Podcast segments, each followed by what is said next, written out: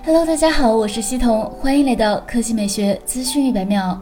DxOMark 官方公布了小米十一的相机评分为一百二十分，未进榜单前二十。小米十一的主摄像头为一亿八百万像素，超广角镜头为一千三百万像素，还有一个五百万像素微距摄像头。官方表示，在照片类别中，该手机在纹理测试中取得了最佳成绩，噪点也不多，在大多数其他项目测试中也都取得了相当高的分数，因此照片表现强大。但该手机的变焦得分稍低，拉低了总体摄像头得分，这主要是由于缺少专用的远摄摄像头所致。广角性能很好，但它不是此类别中表现最好的手机。小米十一的视频得分为一百零七分，表现非常出色。它的视频可以拍出丰富的细节，良好的动态范围，噪点不多。小米十一与 DxOMark 榜单中前几名的评分差距较大，与三星 Note 二十、Pixel 五、K 三零 Pro 变焦版评分相同。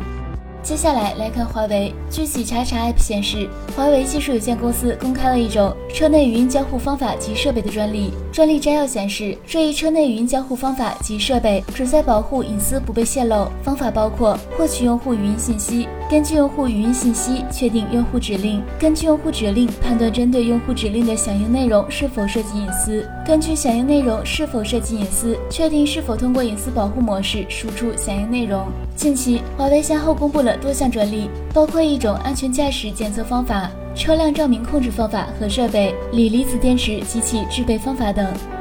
好了，以上就是本期科技美学资讯百秒的全部内容，我们明天再见。